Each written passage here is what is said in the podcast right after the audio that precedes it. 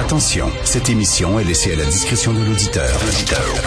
Les propos et les opinions tenues lors des deux prochaines heures peuvent choquer. Peuvent choquer. Oreilles sensibles s'abstenir. Richard Martineau. Martino. Un animateur pas comme les autres. Richard Martineau. Cube Radio. Bonjour, hey, le week-end est passé tellement rapidement. Bienvenue à Cube Radio. Merci de nous écouter. Très content de vous parler aujourd'hui. Vous savez, on parle souvent du mouvement woke. On en parle ici à l'émission avec euh, Joseph Facal, avec Denise Bombardier, avec euh, Mathieu Bocoté. Mais la résistance est en train de s'organiser. Il y a des gens qui sont vraiment tannés de ces agités du bocal et qui euh, veulent, veulent que ça change et veulent un peu stopper l'avancée du mouvement woke. Vous avez vu John Cleese, l'ancien humoriste de des Monty Python qui a une émission euh, en Angleterre justement où il remet en question euh, le, le, euh, certains dogmes du mouvement woke, par exemple qu'on devrait censurer, annuler, canceller des, des, des propos qui sont qui, qu'on, qu'on juge intimidants, négatifs, dévastateurs pour la société. Bref, il a une émission de télévision. Il devait prononcer un discours à Harvard, John Cleese, et il a refusé. Pourquoi? Ben parce qu'il y a un prof qui a été suspendu parce qu'il a fait une caricature de Hitler. Le prof parlait de Hitler dans son cours, puis il a fait, il a fait comme, tu sais, euh, euh, il a levé le bras dans les airs, là, en, riant, finalement, d'Hitler, là. Et là, il y a quelqu'un qui a été offensé, bien sûr, parmi les étudiants, porté plainte. Le prof a été euh, suspendu. Alors, John Cleese dit, ah non, regardez, là, on a suspendu ce prof-là. Moi, en appui, euh, j'appuie ce prof-là, donc je ne parlerai pas, je ne prononcerai pas de discours à Harvard.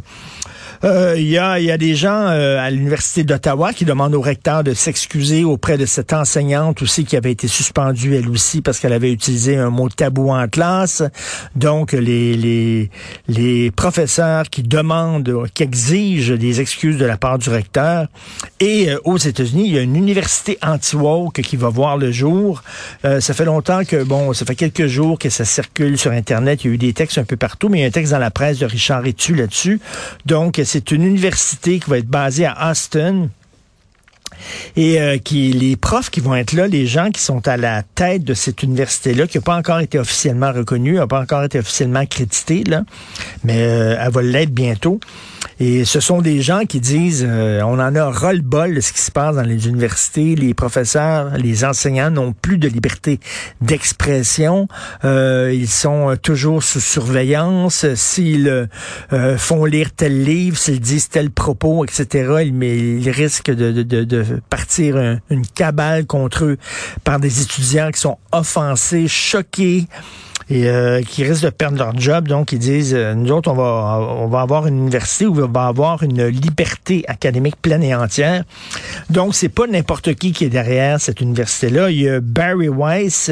Rappelez-vous, c'est une journaliste au New York Times. En fait, elle s'occupait de, de, certaines pages d'opinion au New York Times et elle a euh, démissionné avec fracas et elle a écrit une lettre ouverte lorsqu'elle elle est partie du New York Times en disant que ce journal-là était gangréné par une gauche radicale qui euh, qui est en train de monopoliser toutes les pages d'opinion. Et elle, souvent, il y a des textes qu'elle proposait. Là, hein. elle, sa job, c'était d'aller voir des gens et de leur demander d'écrire des, des textes d'opinion, des lettres ouvertes pour le New York Times. Et souvent, ces lettres-là euh, ne voyaient pas le jour, n'étaient pas publiées, étaient censurées par une équipe éditoriale qui disait de plus en plus à gauche. Elle en avait rôle pompon.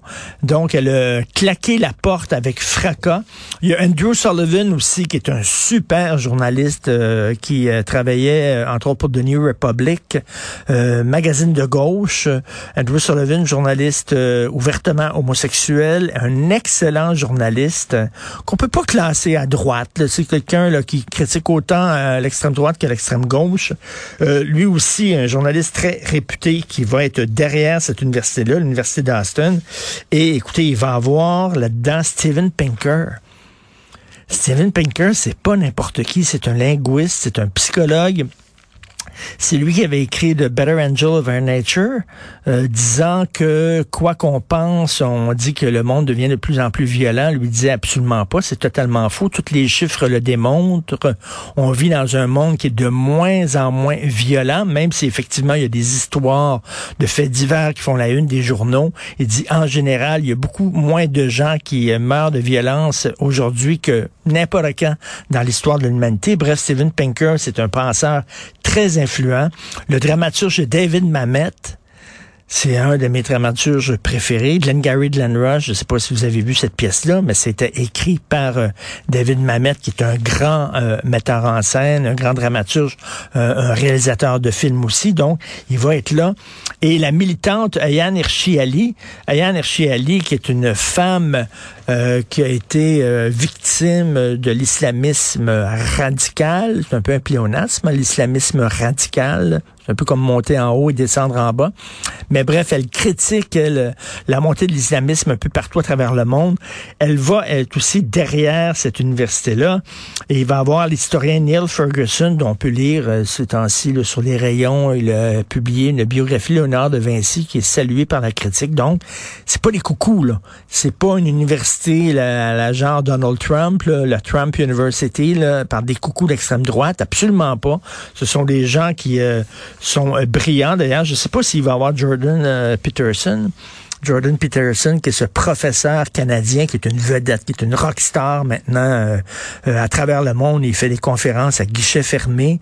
Euh, c'était un des premiers universitaires, intellectuels à se tenir debout contre ce qu'on appelle la cancel culture. Et donc, ce qui comme je le dis, c'est une grosse vedette. Je ne sais pas s'il va se joindre à cette université-là, mais au point de vue intellectuel et idéologique, je trouve qu'il est assez, il est assez proche des gens qui sont derrière cette université-là. Donc, ça risque d'être très intéressant. Ils n'ont pas encore ouvert leurs portes. Est-ce que ça va être une université de coucou? Je ne crois pas, pas avec ces gens-là. C'est des gens qui critiquent la gauche, mais c'est pas des gens d'extrême droite. C'est pas des gens dans la mouvance de Trump et de Steve Bannon et tout ça. Absolument pas. Mais donc, on voit qu'il y a une résistance qui est en train de s'organiser. Cela dit, est-ce que c'est la fin du mouvement woke? Je ne crois pas. Hein. Le mouvement woke a encore une influence très grande auprès, par exemple, de nos institutions culturelles, auprès de Radio-Canada, auprès de Téléfilm, auprès des organismes subventionnaires, auprès de l'Office national du film, on le voit. Euh, le discours woke est en train d'imprégner euh, le discours populaire quotidien de tous les jours, mais reste qu'il y a une certaine résistance de gens qui disent, ben là, euh, peut-être que le balancier est allé trop euh, à l'extrême. Il faut qu'il revienne un peu au centre. Donc, c'est le fun de voir qu'il va y avoir une université qui veut protéger à tout prix la liberté d'expression.